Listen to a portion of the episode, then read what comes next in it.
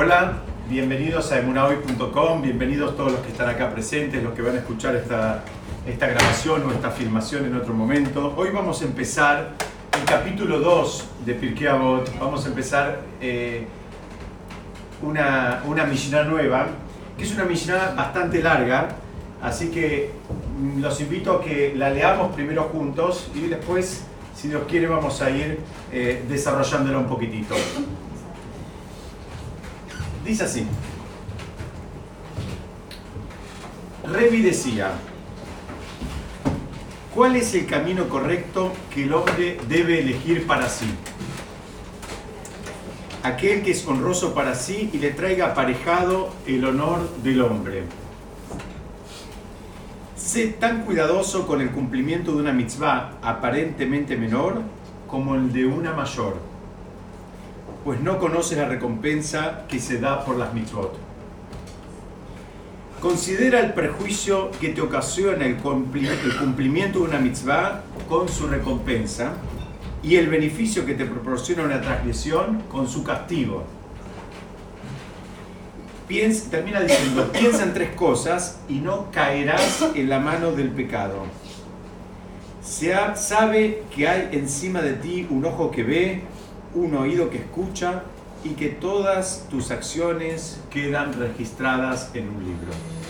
Esta es la primera Mishnah desde que empezamos a estudiar Pirkei desde las más largas. Este, hay mucho material, hay muchas cosas. Ayer vamos a empezar a estudiarla por partes, pero vamos a darle una lectura rápida, como un resumen. Primero es una pregunta, ¿cuál es el camino correcto que el hombre debe elegir para sí? Entonces termina dando una pista y dice, mira, fíjate que sea algo que para él sea algo honroso y además que las demás personas también lo honren. Después da una recomendación y dice, mira, fíjate, eh, sé de tener el mismo nivel de, de meticulosidad para con una mitzvah, digamos, simple como para una compleja. Acá las palabras que usa en hebreo son kalá de hamurá. Una kalá es algo liviano, algo fácil, y algo más hamur es algo más estricto. Es interesante que no define qué es fácil y qué es difícil, o qué es estricto y qué es liviano. Pero también te dice que no sabes cuál es la recompensa. Y también engancha con eso y dice, mira, cuando vos tenés que decidir algo, considera, digamos, la relación costo-beneficio que hay entre hacer una mitzvah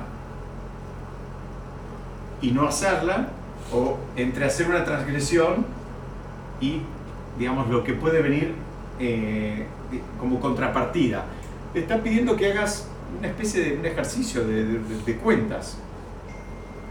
Y termina con esta, es muy famosa, esta, esta, esta, esta es muy famosa, eh, donde dice, piensa en tres cosas y dice, no caerás en la mano del pecado. En hebreo dice, no, eh, fíjense, termina diciendo acá, dice,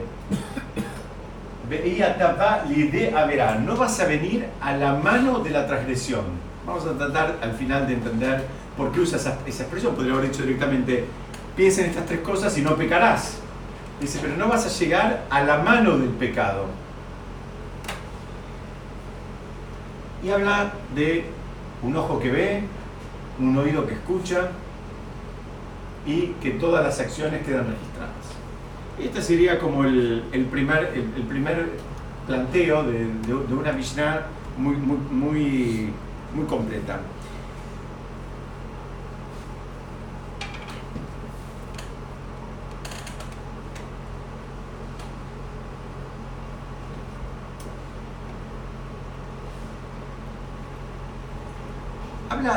Dice que la persona, ¿cuál es el camino? Dice el camino, algo que enaltece a la persona y también es enaltecido por frente a los demás hombres.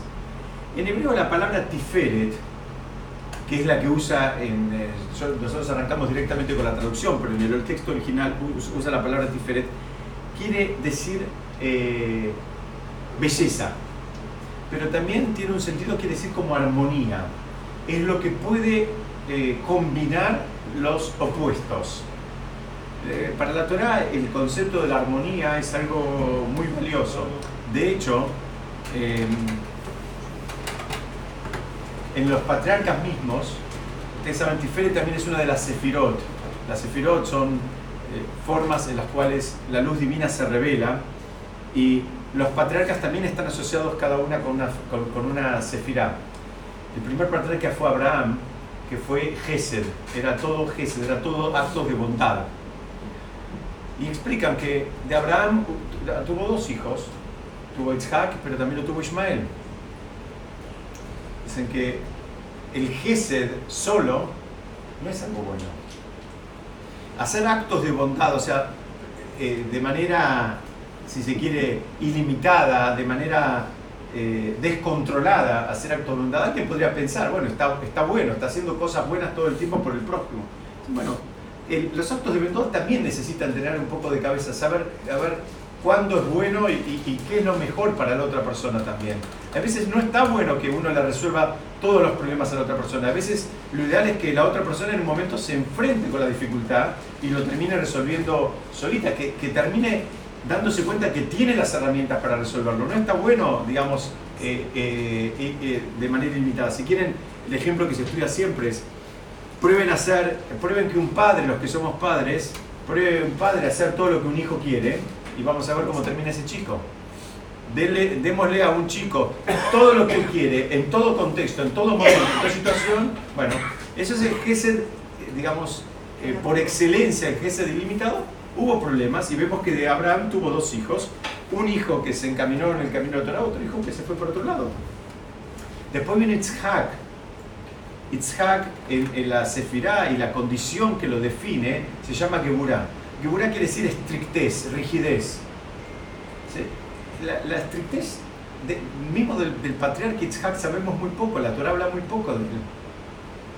De Abraham sabemos que compró, vendió, fue, vino, se mudó, bajó. Ah, de Jacob también. De Itzhak se sabe muy poquitito. Fue el único de los patriarcas que nunca salió de la tierra de Israel. Fue el, patriarca, digamos, que tuvo una vida mucho más espiritual que el resto. Pero por el otro lado, también hubo problemas, porque eh, ¿a quién lo tuvo? Lo tuvo Jacob y también lo tuvo Esab. Entonces, eh, eh, la, estrictez absoluta, si quieren, vamos, volvemos al ejemplo. Prueben un padre que le diga todo que no al hijo. Tampoco sirve. Recién cuando vino Jacob, y Jacob es Tiferet, es, esa belleza de la armonía, es el que pudo combinar las dos cosas, de ahí, de ahí venimos nosotros, de ahí se, se digamos, después terminaron saliendo las doce tribus. El pueblo de Israel, digamos, se, se a, partir de Jacob. Entonces, el concepto de Tiferet es un concepto de belleza, pero no es solo una belleza, no la pensemos como una belleza de, digamos, eh, ni siquiera, ni es, ni es física, ni es visual, ni es algo armónico en ese, en ese sentido. Es una belleza que es, es, la belleza de la armonía de poder encontrar el punto, el, punto de equilibrio, el punto medio. El Rambam Maimónides lo, llama el Shvila Sahar, el camino dorado, que es eh, escaparse un poco de los extremos. Los extremos es, eh, son, son siempre, son siempre un, un lugar muy delicado. Estar en un extremo, estar en el otro es muy delicado. El problema es que ¿Quién es el que está en el medio? ¿Quién está en el camino dorado? Nosotros. Todos pensamos que nosotros somos los que estamos en la justa medida, que este está muy asimilado y el otro es un talibán. El único que le encontró el punto de equilibrio soy yo. Todos pensamos lo mismo. Todos, todos. O sea, yo lo hago como un chiste, pero todos pensamos que este se fue de mambo y el otro se fue de mambo para el otro lado. todos creemos que nosotros encontramos la combinación perfecta entre el mundo secular, el mundo espiritual, entre el kashrut, los viajes, el trabajo, eh, la Torah, el curso y la tefilá. Yo lo combiné bien. El resto le falta por acá y le sobra por allá. Todos pensamos eso. ¿O no es así? Entonces es, algo, es algo bien, bien, difícil. Entonces acá también empieza a dar una pista. Eh, lo, estudian también, dicen, si una persona tiene que cumplir, digamos, dos mitzvot, y en una, digamos, está involucrado un compañero, Y en otra es una mitzvah, si se quiere, más espiritual. Por ejemplo, eh, ir a hacer tefila, ir a rezar. Entonces, dicen, mira, ahí si por algún motivo, estoy poniendo un, ejemplo así hipotético que difícilmente eh, nos pase, pero una persona tiene que elegir, puedo hacer algo que eh, eh, mm, beneficia a un compañero, le hago un favor, no sé, lo visito, lo ayudo en algo en un momento y supongamos que no se pueden combinar las dos cosas en otro momento, o la otra opción que tengo es ir a rezar. Entonces dice, bueno, de acá aprenden los sabios. Dice, mira, busca algo, si vos vas a hacer, estás haciendo una mitzvah que también es ayudar a tu compañero. Dice, bueno, mira, ahí no solo lo ayudaste a él, sino que, digamos, eh, vos también te beneficias. Estás haciendo una mitzvah, o sea, estás haciendo una mitzvah donde él se beneficia y vos te beneficias. Está buscando que el, impacto sea más grande. Este concepto del impacto algunos podrían pensar que a veces eh, no nos toca a nosotros, no nos toca, digamos, este, decidir este tipo de cosas. Bueno, la, la, mayoría de las veces no tenemos que decidir y sopesar estas situaciones, pero este, el, impacto de una mitzvah a veces eh, también hay que considerarlo en, otros contextos. Por ejemplo, supongamos que, no sé, hay dos, dos eventos, vamos a poner dos alegrías al mismo tiempo, al mismo horario, ¿no? Tenés un bar mitzvah acá y a la misma hora hay un bar mitzvah en Barracas. No tenés manera de estar en los dos. Tenés que decidir a uno. Más allá de que más querés o de que tenés más vínculo, etcétera, etcétera, también hay que sopesar a veces el impacto de tu presencia. Hay veces en, un, en, uno de los eventos, bueno, eh, se supone que siempre la presencia de uno es importante, pero a veces en, un en uno de los eventos puede ser que tu presencia eh, proporcionalmente más relevante, tal cual. En un evento tal vez hay 500 personas y bueno, una más, una menos, todas cuentan, pero no es lo mismo. En el otro hay 8, porque la familia viven todos en Israel. Eso también significa ver, eh, considerar el impacto de una mitzvah. A veces, bueno, no se puede todo y tenés que elegir. Y a veces eh, en un lugar haces la, en inglés hay una, hay, una, hay una, expresión que se dice hacer la diferencia. A veces en, en, en determinado lugar haces la diferencia y en otro lugar sos uno más. Debería ser instintivo eso. ¿Debería ser? Instintivo. Sí, pero eh, eh, a veces, eh, a veces lo, lo, sacamos a flor de piel, a veces no, a veces hacemos otras cuentas. Ahora acá nos, nos va a guiar un poco. Muy bien, lo que te queda más cómodo, lo que tenés ganas, lo que el, el, catering es mejor, ¿no? O sea, a veces haces, haces, haces, otras cuentas. Entonces, ese, ese, ese tipo de cuenta también hay que mirarlo. Fíjense, otra manera de estudiar esta primera parte de la Mishnah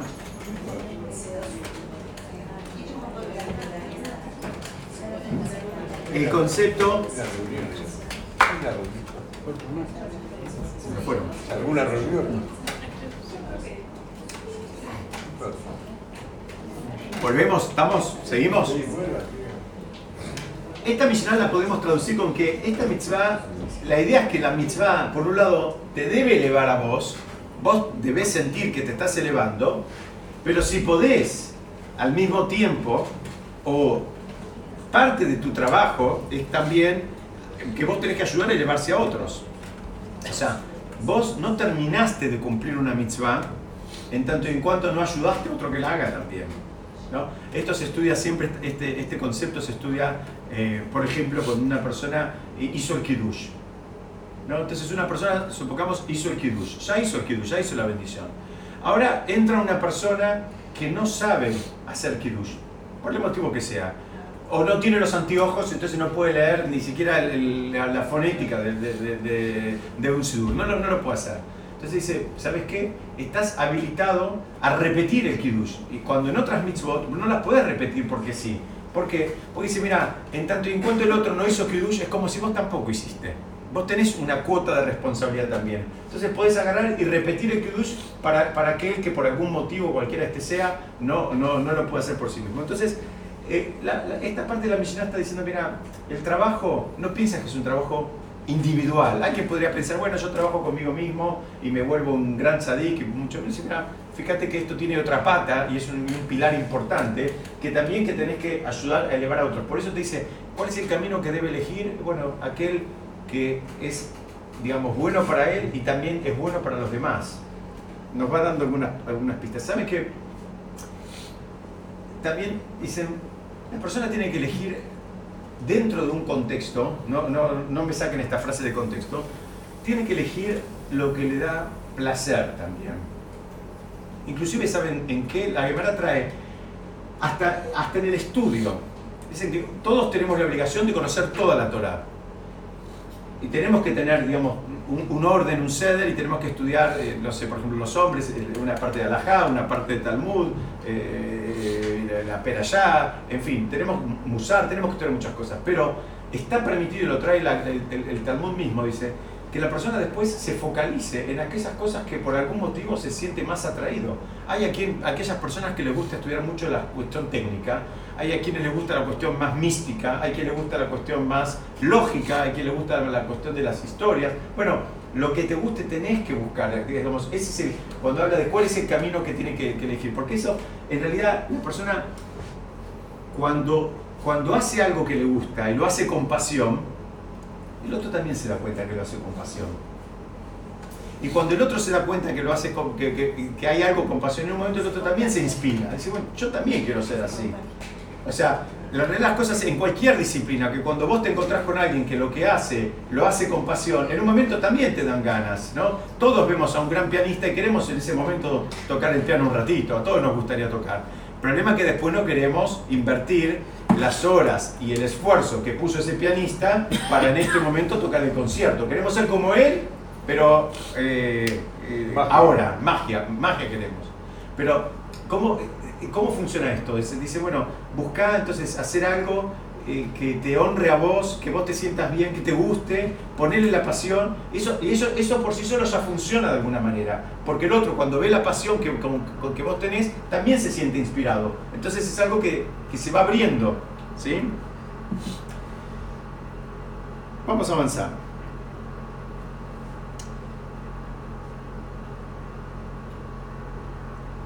La pregunta es, de vuelta, ¿cuál es el camino correcto que el hombre debe escoger?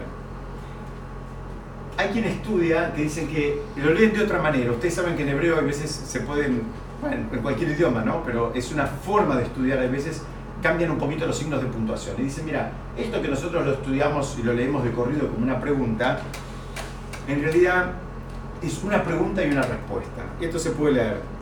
¿Cuál es el camino correcto? El hombre debe escoger. ¿Cómo, cómo?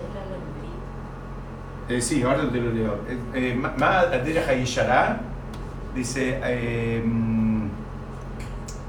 eh, no, eso y derech yeshara sheyabo lo la adam, kol teferet lo sea, betiferet lo mina adam.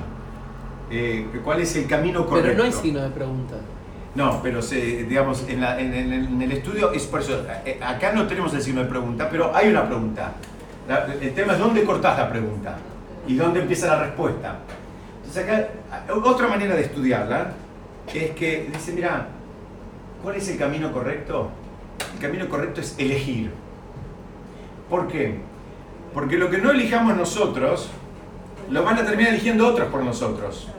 Alguien va a tomar la decisión, alguien va a elegir. No es que queda, eh, queda pendiente la elección. Hay, hay espacios que se terminan ocupando, hay roles que se terminan asignando. Entonces la persona tiene que elegir. Pero es muy difícil. ¿Por qué? Porque dice, hay que elegir, digamos, en un camino, digamos, eh, en, dirección, ir, ir eh, como eh, apegándonos a Yem. Estudiamos en otras oportunidades, ¿no? La persona cuando elige tiene que sopesar y tiene que evaluar y ver si cada decisión que está tomando me acerca o me aleja de mi objetivo y entendiendo como objetivo, gran objetivo de todos nosotros, ir apegándonos cada vez más con Hashem. Hay cosas que me acercan al objetivo, hay cosas que me alejan de, ese objetivo. Y no lo piensen como grandes decisiones, hay cosas básicas, cosas mínimas, que tomamos una decisión y la persona se, se muda a vivir, no sé, en Pilar, o en, ¿cómo se llama? Nordelta, que es tan lindo, todos quisiéramos vivir en Nordelta, ¿o no? Pero, pero espiritualmente la persona se, se, termina, digamos, se queda sin contexto, no tiene un lugar donde estudiar, no tiene un lugar donde hacerte filar, no tiene un lugar de acceso al cayer, no, tiene, no es el tipo de vida que, digamos, que lo va a ayudar a cumplir su objetivo en los términos que estamos estudiando acá. Entonces eso también tiene un impacto. Dice, pero ¿cómo, hace la persona? Dice, la persona tiene que terminar eligiendo, tiene que terminar desarrollando una, una segunda naturaleza. ¿Por qué? Porque a veces elegir, hay una tentación, que es elegir todo lo que me resulta fácil lo que no me resulta un desafío. Eso tampoco es elegir. Eso no es elegir, eso es... Eh, exactamente, eso es comodidad. Entonces hay que ir... Eh, pero dice que elijas lo que te sienta cómodo, pero lo que te genera un desafío y no te estés tan cómodo. Muy bien, vamos a tratar de estudiarlo. No, no es fácil, vamos a tratar de estudiarlo.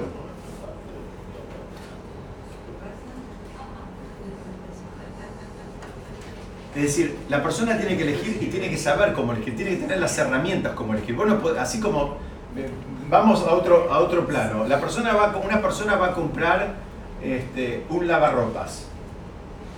¿Sí?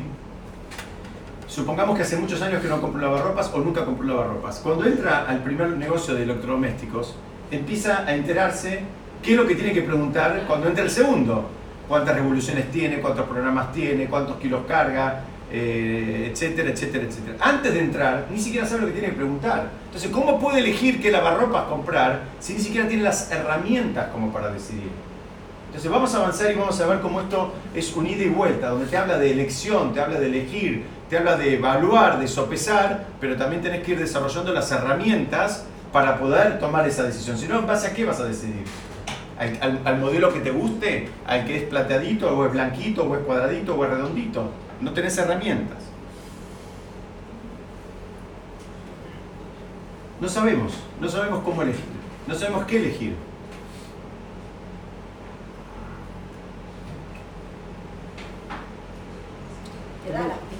Tampoco todos tenemos que elegir lo mismo, porque es necesario que la gente haya esté sortido el tema. Muy bien, exacto, muy bien. Cada persona tiene que elegir y cada persona tiene su desafío, no es que todos tenemos que elegir lo mismo. La pregunta acá lo que es difícil es cómo hacemos para ir desarrollando esa segunda naturaleza donde no nos, hay cosas que no nos nacen de entrada.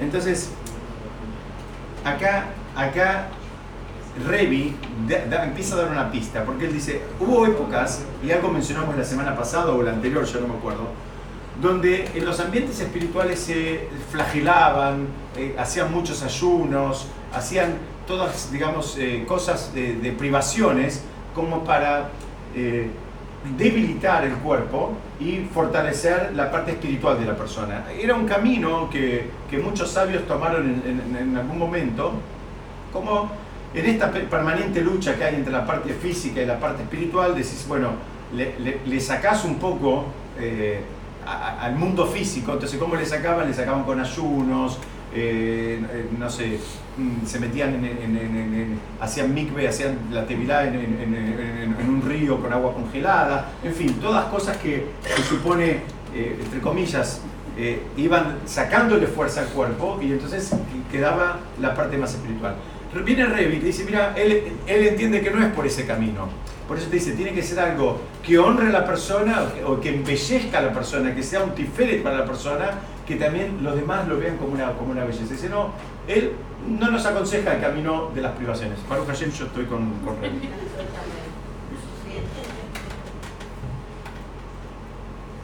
Entonces, acá viene y dice, cuídate en cumplir escrupulosamente el precepto más leve como el más riguroso.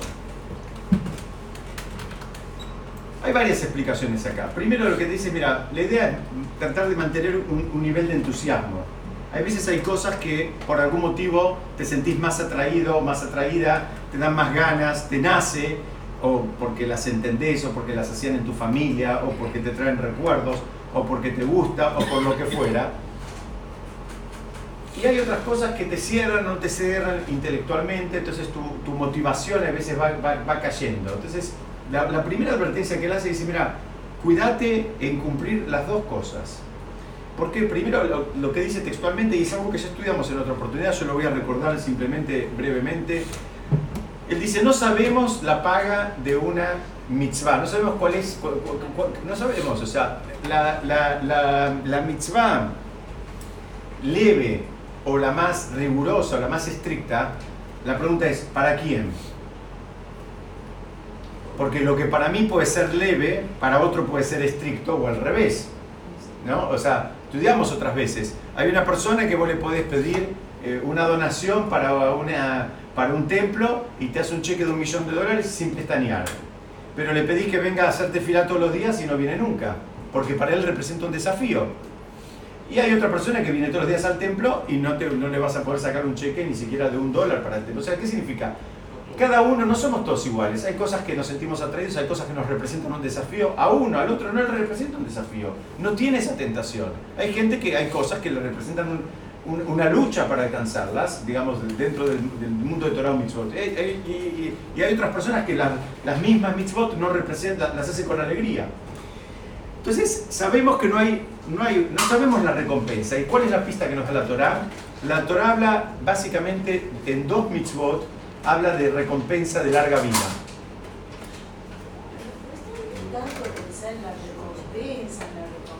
Hago esto para una recompensa, a mí me cuesta un poco. Perfecto, muy bien. Aunque se rían mis hijas, porque se ríen cuando digo así. no, después me cargan en mi casa. Hay una misional que dice lo, que vos estás diciendo. Dice, no hagas las cosas en aras de recibir una, recompensa. No, no, hagas, no, no hagas. Lo que yo estoy tratando de explicar va por ese lado, pero quiero otra idea todavía un paso antes. Que no tenemos idea. Nosotros no sabemos si la mitzvah de Mesusar vale 10 y la de Kashur, la de comer kasher vale 100. O al revés, o 50 las dos. No tenemos idea. Y la, la prueba que trae la Torah es, habla, cuando habla de dos mitzvot bien dispares.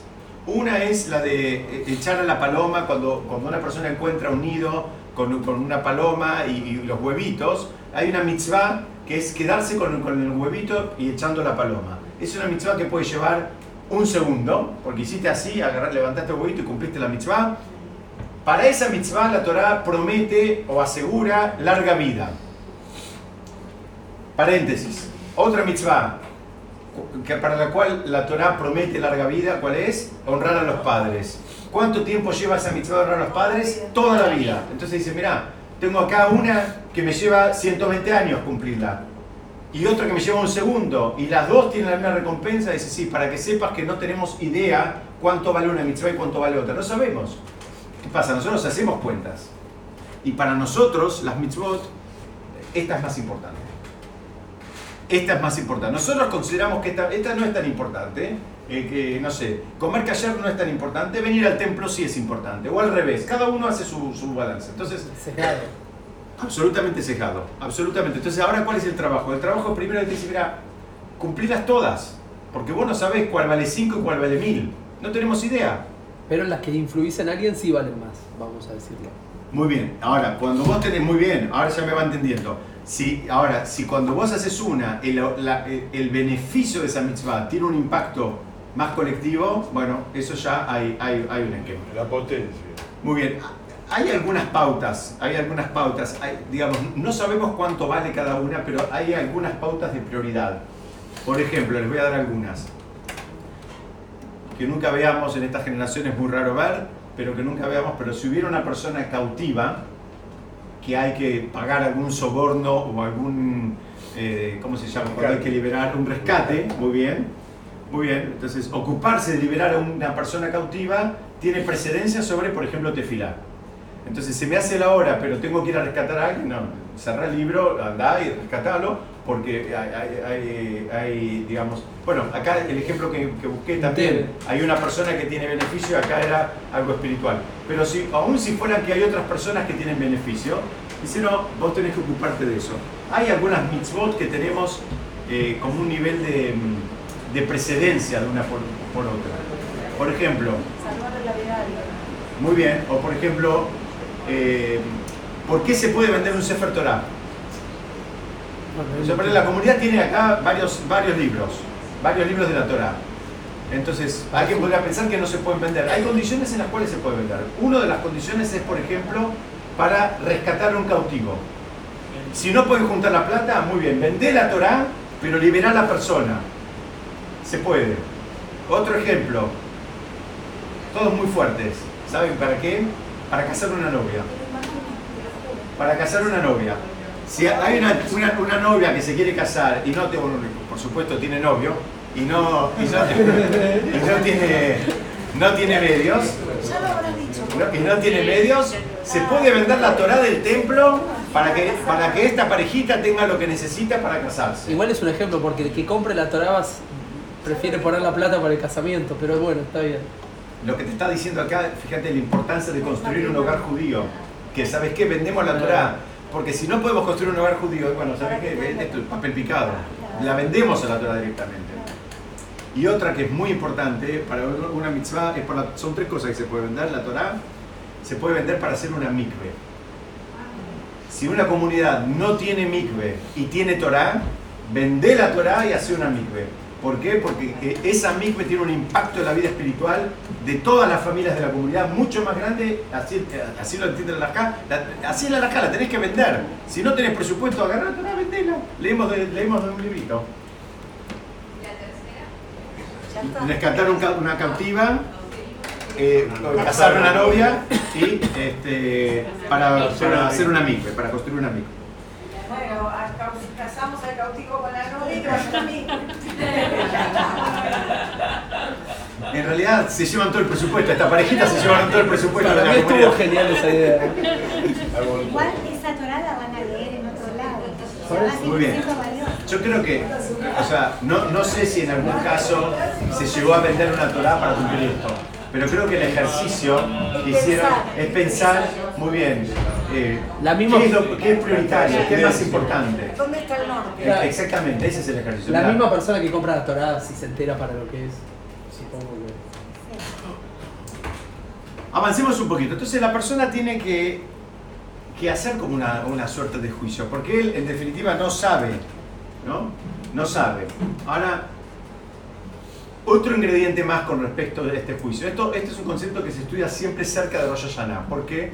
Porque antes de Rosh Hashanah siempre se estudia este concepto de que la persona tiene que considerar siempre como que el mundo está empatado entre, digamos, méritos y transgresiones. Y la persona tiene que sentir la, la mitzvah que tiene frente a él como, como la mitzvah que va a terminar inclinando la balanza muchas veces pensamos, bueno, igual, no, no, no hay impacto. En general, en general, minimizamos el impacto inclusive de nuestras propias mitzvot. Pensamos que no es tan, tan importante. Y la mayoría de los comentaristas traen, y especialmente en, en, preparación para los 10 eh, días que van en Rosh Hashanah y Kippur, que la persona sienta que lo que él hace tiene un impacto, que cambia, cambia todo. Y, y, y, y con la mitzvah que él va a hacer ahora, va a terminar inclinando la balanza. Es como que la idea es imaginarse, figurarse un mundo donde está en un equilibrio no muy apetecible, donde necesitamos más méritos. Entonces, la mitzvah que, que, que tengo la posibilidad de hacer cambia, y no cambia para mí, cambia para todos. Hay otras mitzvot que la persona a veces las, las considera como más livianas. Por ejemplo, alegrarse en las fiestas. ¿no? viene, viene Sukkot y hay una mitzvah que es alegrarse en la fiesta. Si la persona a veces dice, bueno, yo fui a Sukkot acá, fui otra allá, pero la, la, mitzvah es estar contento y alegre toda la semana. Y a veces pensamos que esa no es tan importante. Digamos, ¿quién te dijo que no es importante? La Torah te dice taxativamente, te alegrarás ocho días en Sukkot. Y ahora voy a decir, no, pero eso no es tan importante. ¿Es posible esforzarlo? Muy bien, acá me están preguntando si es posible. Muy difícil esa mitzvah. Por eso te lo ponen en términos de mitzvah. Es más fácil para la mayoría de las personas estar tal vez triste una semana que estar alegre una semana. Si Dios quiere lo vamos a estudiar de vuelta cuando llegue su cor. Otra manera que tenés que sopesar a veces las mitzvot más frecuentes, ¿sí? las considerás como más livianas y las que te aparecen una vez cada tanto, no sé, por ejemplo viene Sukkot, entonces tenés la, la mitzvah de comprar el etrog el ulab, los arbata minim, las cuatro especies, entonces ahora tal vez esta mitzvah, bueno, como es una vez por año, pensás que es más valiosa. ¿no? Son todos, yo estoy tirando todos eh, ejemplos que dan los comentaristas de cómo a veces uno no se puede equivocar porque no sabemos, pero nos dan una pauta. Miren qué interesante. Dicen que lo que es más importante está más presente. Dicen así, hay más oxígeno en la creación que cualquier otro elemento hay más agua que pan. y hay más pan que carne. Dice, lo que vas a necesitar más, lo que, es más necesario, hay también más abundancia. Si no, si no el mundo hubiese sido al revés. Si es más importante el, eh, no sé, el pasto que el aire, habría más pasto que aire. Explican que estas, esto es muy difícil de hacer. ¿eh? Yo estoy dando ejemplos acá que a veces pueden salir, mm, que coincidimos o no, pero es muy difícil. Esto es muy difícil porque esto vamos a seguir viendo cómo la Mishnah nos va, nos va guiando y nos va diciendo cuidado porque esto lo sesgamos todo el tiempo. Lo tenemos de lo que nosotros ya sabemos, pensamos, opinamos. Eh, no, no, no, no, no, no es un, un, juicio puro el que estamos haciendo. Explican también en relación a esta parte de la Mishnah que Yosef lo que hizo, ustedes saben, Yosef se, fue tentado eh, por, la, por la esposa de su jefe, la esposa de Potifar, lo quería seducir. Y, mm, dice que Yosef lo que hizo era, este, digamos, este cálculo frío que le permitió ver que, eso era perjudicial para él. Pero eso hace falta esa, esa frialdad en el mejor sentido de la palabra, ¿no? esa frialdad para poder, eh, digamos, no, no, no, sucumbir a las tentaciones del Yitzhak. Era más fácil ir con la mujer que hacer toda esta cuenta y ver por qué no y entender que no era algo bueno para él.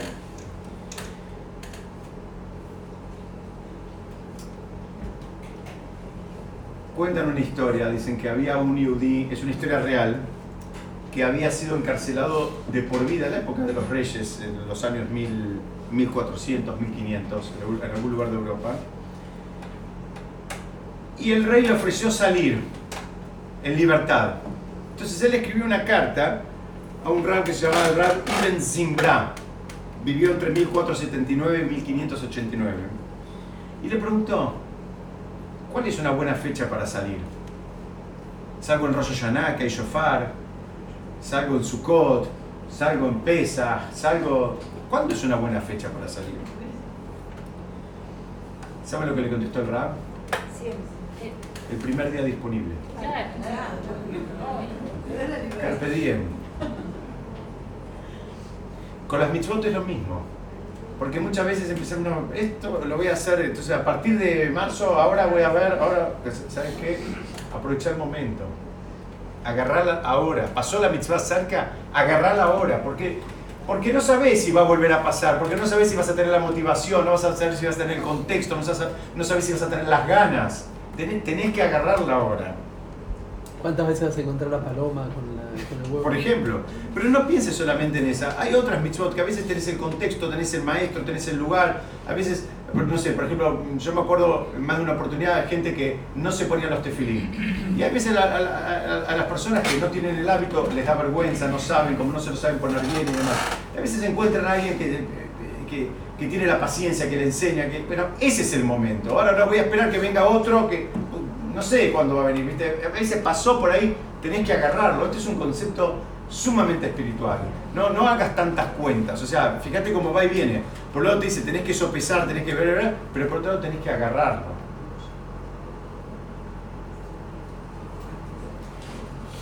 ¿Se acuerdan de esto? ¿Saben qué es esto?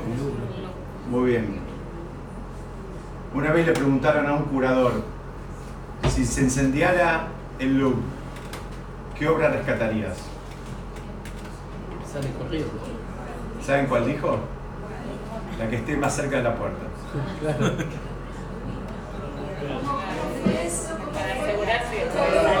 Le preguntaron a un curador si se encendiara el loop, ¿qué obra rescatarías?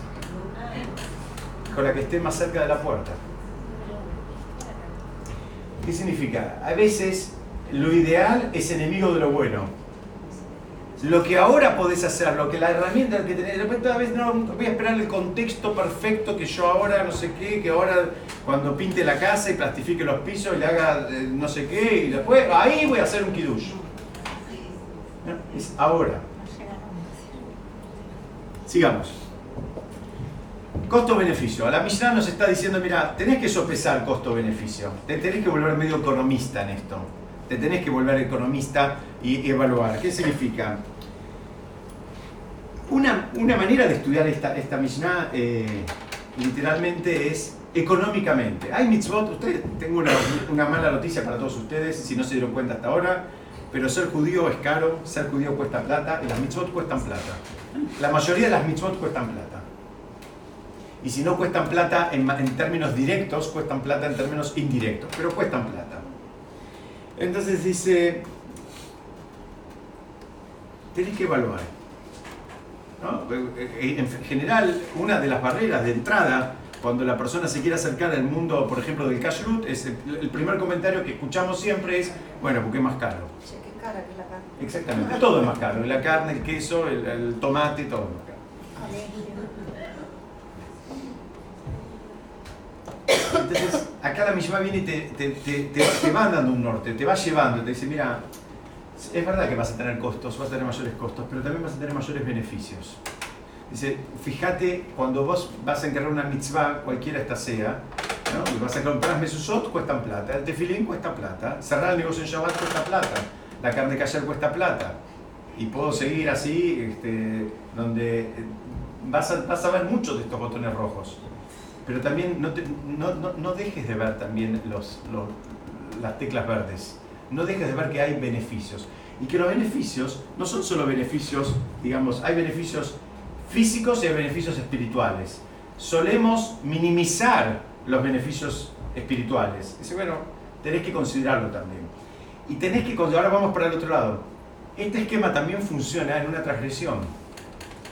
Hay transgresiones que la persona piensa que son gratis. Y la mala noticia es que no son gratis. No son gratis en el mundo físico ni, los, ni son gratis en el mundo material. No son gratis. Hay gente que piensa que hay cosas que como ahora están de moda son divertidas, entonces eh, entra en el mundo del adulterio y parece que en realidad no pasa nada. Y todos sabemos las familias que se hicieron pedazos por, por temas de adulterio y todos sabemos espiritualmente, eh, lo estudiamos cuando estudiamos los diez mandamientos, el impacto, ¿se acuerdan que era- estaba entre robar y matar? Porque la persona adúltera es una persona que roba y mata al mismo tiempo. Entonces espiritualmente es algo eh, súper grave, tiene un, un costo gigantesco y, y- y en el mundo material también tiene un costo gigantesco porque eh, no terminan bien esas historias, no terminan bien esas historias. Entonces no pienses siempre esto en relación a las mitzvot. También eh, acá te lo dice, miralo también en, la- en- en relación a las transgresiones. Tenés que poner un poco de, de paños fríos y ver un poquitito más allá. Lo va a decir más adelante en Pirkei Avot, donde va a preguntar quién es el sabio y va a contestar el que puede ver lo que van a hacer. ¿Qué significa el que puede ver lo que van a hacer? El que, el que puede ver la consecuencia de sus actos. Acá, acá nos está insinuando, tenés que ver estas dos cosas. ¿Por qué? Porque muchas veces el botón rojo lo tapamos. ¿Por qué? Porque estamos tan entusiasmados, estamos tan motivados con la actividad que queremos hacer y que vemos solamente la parte de los beneficios. Y la misión viene te dice, tenés que mirar las dos cosas, pero interesantemente lo dice, las dos cosas para una mitzvah como para una transgresión. Para las dos cosas tenés que mirarlas.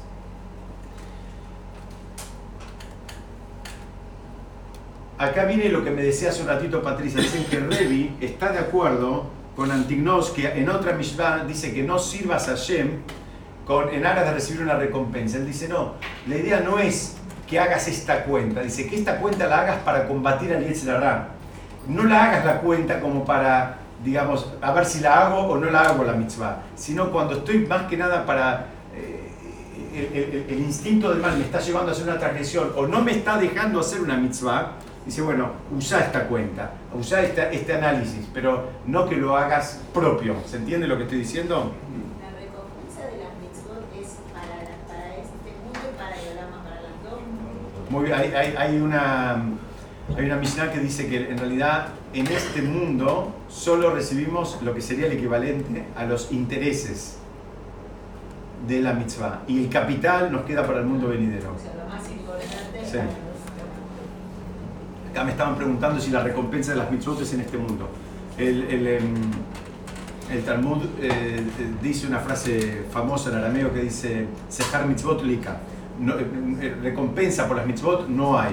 Lo que hay, te están pagando el interés. Todo queda, es un gesed que Hashem nos hace y queda todo para el mundo venidero. Vamos a avanzar un poquitito. ¿Qué es esto? Esto es un, gráfico que se estudia mucho en, en- en tema de decisiones empresariales, en economía. Es un, el famoso gráfico del iceberg, donde siempre en un iceberg vemos una parte. En general la parte que se ve es más chica que la, que está oculta. Y eh, acá eh, este gráfico que yo encontré habla en relación a los costos ocultos. Donde dicen que a veces cuando uno compra algo, compra una empresa, compra un negocio, eh, digamos, invierte en alguna actividad, hay un supuesto precio de compra, pero también hay un montón de costos ocultos. Dice, bueno, así, así como hay en el mundo material estos costos ocultos, en el mundo espiritual también hay costos ocultos, que, no- que- que tenemos que saber que existen, tenemos que estudiarlos y tenemos que evaluarlos en el momento que vamos a tomar una decisión. En general, vemos solamente la, la- la- la punta del iceberg y, en- y- y lo convertimos en beneficios. No lo vemos como costo, o sea, todo vemos otra cosa. Vemos absolutamente otra cosa y me adelanto un poquitito. Por eso la Mishnah termina hablando de los sentidos, termina hablando de ve que hay un ojo que ve y un oído que escucha. Te está diciendo, mira, esos sentidos los necesitas refinar para poder ver bien lo que tenés que ver. Porque si no, vas a ver lo que vos quieres. Vas a ver una mitzvah en la peor de las transgresiones. Vas a ver lo que. Y, vas a encontrar los argumentos intelectuales que justifiquen tu debilidad y que cierren perfecto. Es una mitzvah matar a este encargado. Y te vas a convencer y vas a agarrar un cuchillo y lo vas a ir a matar. Por darle un ejemplo. ¿no? O sea, hay que tener mucho cuidado. Entonces, de vuelta, este gráfico para qué nos sirve? Para aprender que hay un daño oculto. Ese daño oculto está en los dos mundos, en el físico y en el espiritual. A, veces hacen falta que pasen los años para que empecemos a dar cuenta. En un momento parece todo divertido.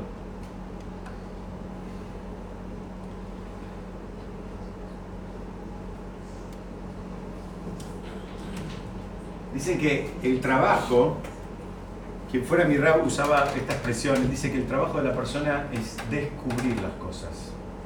Y él lo estudiaba, dice, el descubrir es un trabajo permanente, y él lo estudiaba, él decía, hay que descubrir. ¿no? Las cosas están, pero vos tenés que hacer el trabajo de quitarle el velo, vos tenés que poder, poder ver un poquitito más. No te quedes con la primera aproximación, no te quedes con la primera lectura, no te quedes con lo que se ve, lo, lo ve todo el mundo. Hay una mirada más profunda.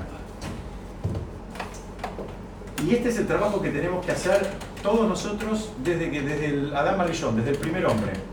Tratar de, de ver, ¿saben qué es lo que hay que ver? Lo bueno que hay en las cosas malas, la- lo bueno que hay en las cosas supuestamente malas, lo malo o peligroso que hay en las cosas supuestamente perfectas.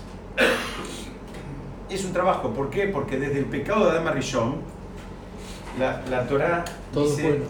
no, al revés, todo es bueno y lo malo está todo mezclado. Por eso dice Bayer, Boker, mezcló, la, la Arov es mezclar, se mezcló la- el día y la noche, la luz y la oscuridad, está mezclado. Es muy difícil que nos encontremos con algo que sea espectacular o exclusivamente, saco la palabra espectacular, exclusivamente bueno o exclusivamente malo. Lo más probable es que todo lo, lo- lo bueno este, tenga algo de malo y todo lo malo tenga algo de bueno. Me acuerdo, hay un libro de Groucho Marx, a mí me gusta Groucho Marx, donde tenía un capítulo que decía desventajas de pasar una noche con una rubia despampanante. Y después venían tres, cuatro páginas en blanco y después había una nota, decía nota del editor, el autor dejó este capítulo en blanco. ¿No? O sea, él encontró que ahí no había nada malo mezclado, pero en la mayoría de las cosas hay, hay algo, au- aunque parezca algo espectacular, hay algo malo también. Y ese es el trabajo. El trabajo es descubrir, porque está ahí. No pienses que no está, está ahí. Pero hay que buscar lo malo en lo que pensamos que es bueno también. Sí, tenés que a veces ver, pero no por buscar lo malo, pero tenés que, tenés que entender el, el riesgo, el, el impacto que puede tener, el, Las eh, consecuencias. a- Alguna consecuencia que tal vez no la ves a simple vista. Yo lo conté otras veces, lo cuento en una palabra. Un caso que a mí me pasó con en mi propia familia con una de mis hijas hace, hace unos cuantos años. Una de mis hijas quería hacer este, gimnasia artística y la verdad que mi señora encontró un lugar de- donde iban solo nenas y era cerca de mi casa y era esto y era aquello, lo otro. Parecía todo perfecto para que vaya a hacer gimnasia artística. Y yo le consulté a un compañero mío en su momento de estudio, que es un también muy grande, y él me miró y lo, lo único que me preguntó, me dijo, ¿le entrenan para competir? Y yo la verdad no sabía. Me dijo, y si la entrenan para competir, preguntá cuándo son las competencias. Bueno, se las hago cortar. La, eh, la entrenaban para competir y las competencias eran en el Y me dijo, mira, no la, vas a frustrar a la nena. La vas a hacer entrenar, después no puedes ir a competir, después no puedes ir a... Bueno, eh, un ejemplo que te doy, ¿no? que se me ocurre ahora. Él pudo ver eh, la, la un poquitito más de cuál era el problema de algo que parecía perfecto. Cerca de mi casa, solo nena, gimnasia artística, lo que ella quería, etcétera, etcétera. Entonces, bueno, terminó haciendo igual. Pero eh, mi señora la preparó y le dijo, mira, y a la profesora también, le dijo, ella no va a ir, por esto, por aquello. Bueno, un ejemplo que te, que te puedo dar de cómo a veces hay que agudizar la mirada. Cada mitzvah tiene dos, dos grandes componentes. Tiene componentes finitos y componentes, esperaba que digan gruesitos. Infinitos. Infinitos.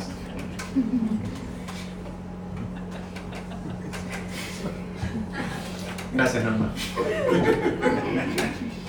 Vamos a salir de gira Dice, el componente finito tiene que ver con la parte particular de esa mitzvah y cómo consigue refinar a la persona. ¿No? Las mitzvot ninguna de las mitzvot, lo decimos siempre, lo repetimos, la idea no es que la persona sufra. La idea es ayudar a la persona a través de la mitzvot a refinarse. La idea no es que sufras. Por eso la aproximación a la teoría de la mitzvot tiene que ser con alegría, no con sufrimiento. No, hoy, ahora no, ahora esto, ahora lo otro. No, mira, fíjate que esto está bueno, te va a ayudar a crecer espiritualmente. Entonces dice, eh, como eso tiene que ver con el refinamiento de la persona, se llaman finitas porque la persona también es finita. O sea, no, es eterna. Entonces, en tanto y en cuanto la persona está en este mundo, las mitzvot le ayudan a la persona a hacer ese refinamiento. Entonces, Eso serían los intereses. Si, si se quiere, podría ser los intereses, exactamente. Lo, que, el beneficio que la persona termina teniendo, sí. Es el beneficio que la persona termina teniendo. Además de que la persona se termina de convertir en la persona que se tiene que convertir. Lo ayuda a ese refinamiento además del impacto que tiene con los demás. Y después tenemos la parte infinita de una mitzvah, que tiene que ver con eso que venimos hablando hoy y en otras oportunidades de este trabajo que la persona tiene que ir desarrollando, el apego con Hashem. El trabajo de la persona es apegarse con Hashem. Entonces, de vuelta, cuando voy a tomar una decisión, esto que voy a hacer ahora, ¿me apega más con Hashem o me aleja más de Hashem? Este colegio que estoy eligiendo para mis hijos, ¿Los acerca a Yem o los aleja? Este lugar de vacaciones, ¿me acerca a Yem o me aleja? Este lugar para ir a cenar, ¿me acerca o me aleja? Y así puedo seguir. Todo ese ejercicio, en alguna medida, después lo vamos incorporando y ya se hace de manera, eh, digamos, eh, tácita, no, no, no, no, no lo intelectualizás. Entonces, son infinitos ¿por qué? Porque en tanto y en cuanto te terminan, digamos, apegando con Hashem y Hashem sí es infinito, el impacto que tiene es, es infinito.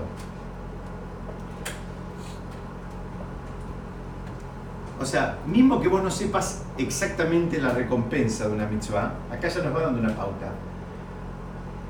Si lo haces con el cariño, con el entusiasmo, con el amor, con la intención de apegarte con Hashem, no para cancherear, no para impresionar al otro, no para que te llamen rap, no para que te aplaudan, no para que te pongan tu nombre en el, en el aula, lo haces porque realmente lo sentís y estás buscando eso, muy bien, eso tiene un impacto para la eternidad.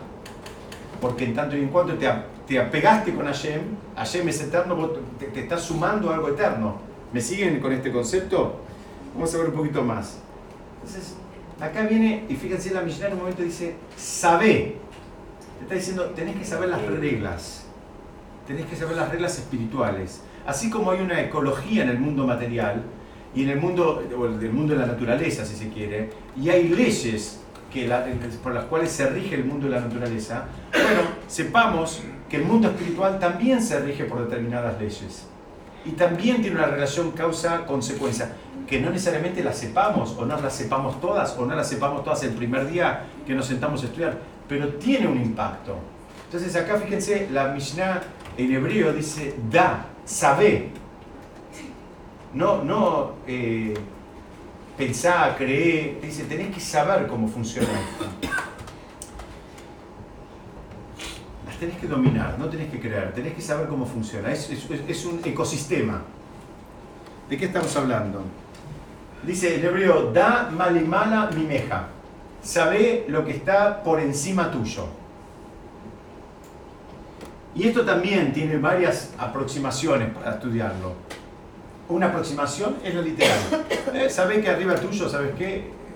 Bueno, está solo, hay un, hay un Hashem que maneja el mundo, que no se equivoca, que no se fue a ningún lado, que no quiere que sufras, que no te está castigando, que te está ayudando, que con los desafíos que te presenta la vida vos te, vas convirtiendo en la persona que te tenés que convertir. La idea no es que sufras. A veces la persona puede pensar, ¿y a mí por qué me pasa todo esto? Hay otras personas que viven, no sé, eh, una vida de, eh, mucho más relajada y a mí tengo un desafío eh, con esto, tengo un desafío con lo otro, tengo un desafío con lo tercero. Cada uno puede tener su listita y creo que cualquiera de nosotros podría sacar un cuadernito con unas cuantas páginas de los desafíos que sentimos que estamos, digamos,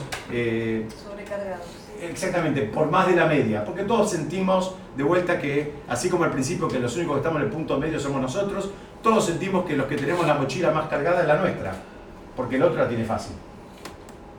Siempre pensamos que el otro la tiene fácil y que nuestra mochila es la más pesada.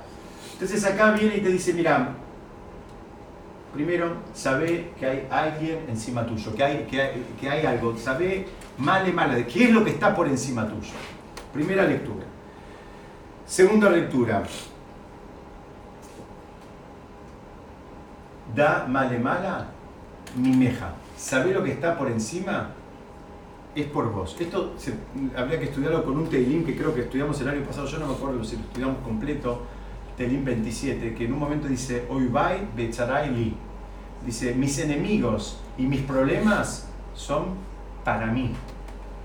¿Qué significa? El rey David dice: no es que dice, ay, ¿por qué me mandaste tantos enemigos? Dice, no, no, yo entiendo que estos enemigos que tengo, estos desafíos que tengo que enfrentar ahora, son para mí, son para mi beneficio. Alguien puede decir, bueno, ¿qué, beneficio tiene ahora tener que pasar esta situación eh, desagradable? Bueno, tenés que saber que hay un motivo, no lo sabemos, pero hay que tener un poquito de muná, relajarse y volver a los conceptos que repetimos siempre, que Hashem no se equivoca y que eh, esto vino también de Hashem. Hay algo, hay algo ahí que hay que trabajar hay algo que trabajar el núcleo más íntimo y a veces el núcleo ampliado también. Entonces, que dice que lo que está arriba es tuyo, es, por vos. No es que porque sí, es como es algo individual, no es, no es porque sí. Otra, otra explicación que me encantó, la, encontré hoy en un libro del, eh, del Rab eh, Nachman de Breslau. Él dice, Ma da malemala mimeja. Sabe que hay encima tuyo. ¿Sabes qué está diciendo acá? Tenés que saber cuál es el potencial que vos tenés. Sabe qué hay más arriba, a dónde más podés llegar. Porque nos solemos conformar y nos quedamos, nos quedamos cómodos en algo. Tenés que saber que hay más, que podés hacer más, que tenés, tenés más fuerza para hacer más cosas. Nos convencemos, nos conformamos, entonces Ah, podríamos haber tenido una familia de cinco hijos, pero con, dos entrábamos justo en el auto que teníamos, estábamos todos cómodos, entonces ¿para qué volver a complicarme con no sé qué? Y así parece un chiste, pero se hace todo el tiempo, por una carrera comercial, por una carrera eh, eh, eh, profesional, por los motivos que sea, a veces desatendemos el potencial. Lo que te está diciendo acá es, saber qué es lo que hay arriba tuyo, todavía tenés más, tenés más para dar, tenés más para exprimir. Conocer tus límites no va, ¿no? En esta ecuación. Empujar los límites. Ok. O sea, no, pero está bien, también tiene que ver con conocer los límites. O sea, por lo menos el potencial, porque a veces el límite es más difícil, pero sabemos que tenemos potencial para más. Esto es lo mismo que estudiamos en los haceres Tadibrot. ¿Se acuerdan de los 10 mandamientos? Estudiamos por este mismo lado, que explican el mandamiento que dice no matarás, es esto. ¿Saben qué es no matar? No vayas a menos. No vayas a menos. No mates a tu propio potencial. Eso es no matarás. Porque la pregunta que habíamos hecho y que traen los comentaristas, no, no, no es mía, es ¿para qué hacía falta que la autoridad te diga no matarás? ¿A quién se le ocurre no matar a alguien? ¿Alguna de ustedes alguna vez mató a alguien? No me lo digan. Esto queda todo registrado. Pero a, nadie se le ocurre ir a clavarle un cuchillo a nadie. A nadie se le ocurre. Por lo menos a los de este sector de, de la sala. Así Muy bien, pero a uno, a priori, uno puede pensar, ¿para qué me dice no matarás? ¿A quién se le va a ocurrir matar a otro?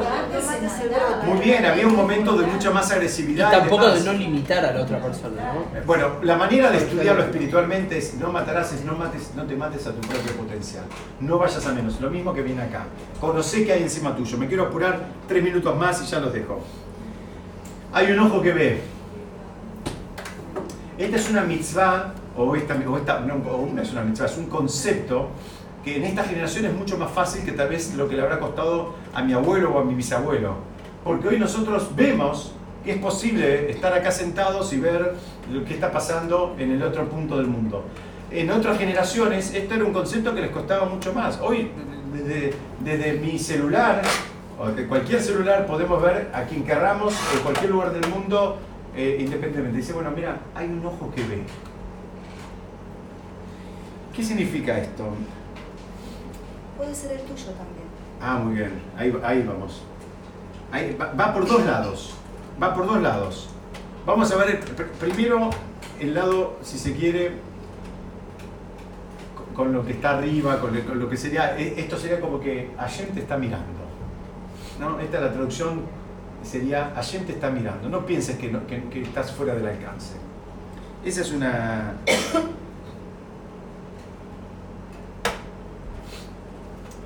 Lo que está diciendo acá es, tus actos y tus pensamientos tienen impacto y tienen consecuencias.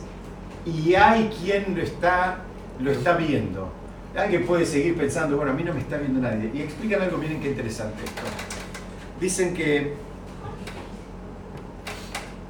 dicen que si supiéramos, la, mayoría de las cosas que, digamos, si se quiere, non santas que hacemos, en el mundo material, en el mundo espiritual, en el mundo de los negocios, en el mundo de las familias, si supiéramos que alguien a quien, digamos, consideramos su opinión como importante nos está mirando, no la haríamos. La mayoría de las cosas, de los chanchullos, perdón, perdónenme la expresión, que las personas hacemos, es porque tenemos la fantasía de que no hay nadie mirando. Y si supiéramos que alguien, de vuelta, importante para nosotros nos está mirando, no las haríamos. Ahora viene y te dice, sabé que hay alguien que te está mirando. Entonces, primera lectura, te están mirando de arriba, si se quiere. Segunda lectura, te está mirando el mundo. ¿Sabes quién te está mirando? Te está mirando vos. Te está mirando tu esposa, te está mirando tus hijos. Tu conciencia. Te está mirando tu comunidad, te está mirando tus maestros, te está mirando tus alumnos, te está mirando tus compañeros de estudio. Y lo que vos hagas tiene impacto en todos ellos. No pienses que lo, lo hice yo solo, para mí. No, no- Vos hiciste algo malo y tiene un impacto en todos. Vos hiciste algo bueno y, tiene también un impacto en todos.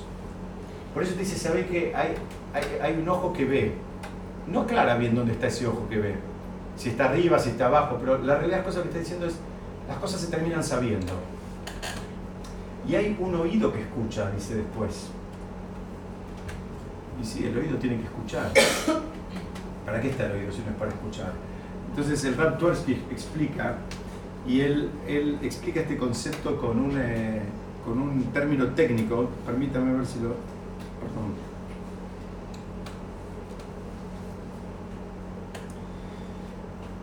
Él lo explica con un término técnico que termina diciendo...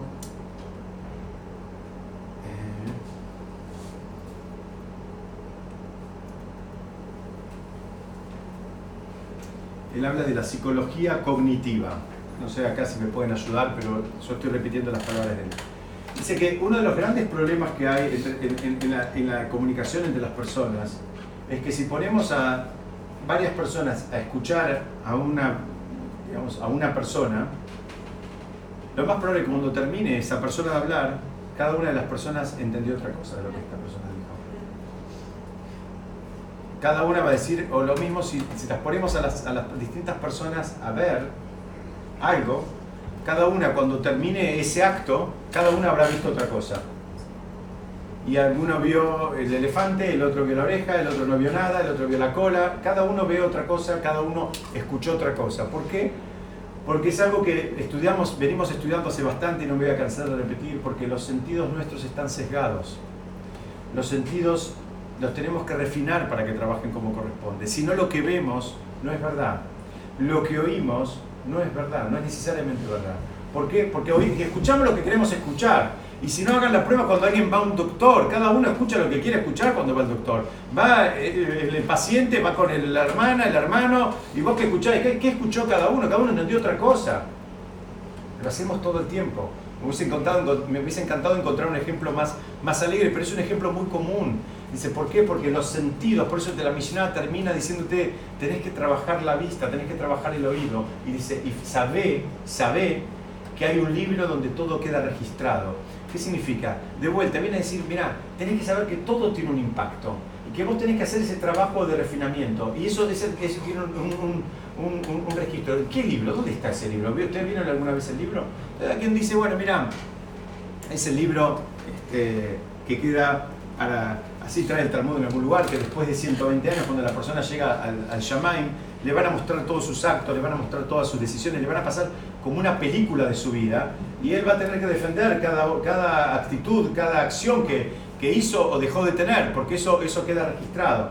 Hay quien dice, mira, este, este, este libro es un libro que, que, vamos escribiendo cada uno de nosotros con, con nuestras actitudes y, y, y, y, en este libro tiene, hay capítulos para nuestras familias, para nuestros seres queridos, están, estamos todos conectados y, ahí queda registrado. No pienses que tu vida es un fascículo independiente. Fíjate que sos parte de un libro, sos parte de algo más grande, sos parte de algo que tiene un impacto en vos, en tu familia, en tu comunidad, en tus amistades, en tus relaciones de negocios, en tu ciudad, en tu país y en el mundo. ¿Por qué? Porque terminan diciendo, nuestros sabios dicen, eh, no vamos a tener un mundo mejor por decisiones de los políticos, la única manera de tener un mundo mejor es teniendo mejores personas. Cuando vos tengas mejores personas que trabajen sus, cualidades y se refinen, se refinen más, vas a tener mejores familias. Cuando tengas mejores familias vas a tener mejores comunidades. Cuando tengas mejores comunidades vas a tener mejores ciudades. Cuando tengas mejores ciudades vas a tener mejores países. Cuando tengas mejores países vas a tener mejor, un mundo mejor. Esa es la manera de construir un mundo mejor. No hay, que nadie espere que va a haber un mundo mejor por la decisión de un político. Es un trabajo individual y esta Mishnah nos va dando una pauta como ese trabajo individual que alguien podría pensar que es desapercibido para los demás, tiene un impacto y tiene un impacto eh, totalmente apetecible. Besat Hashem, la semana que viene seguimos estudiando la, la número 2. Muchas gracias a todos por venir. Nos vemos la semana que viene.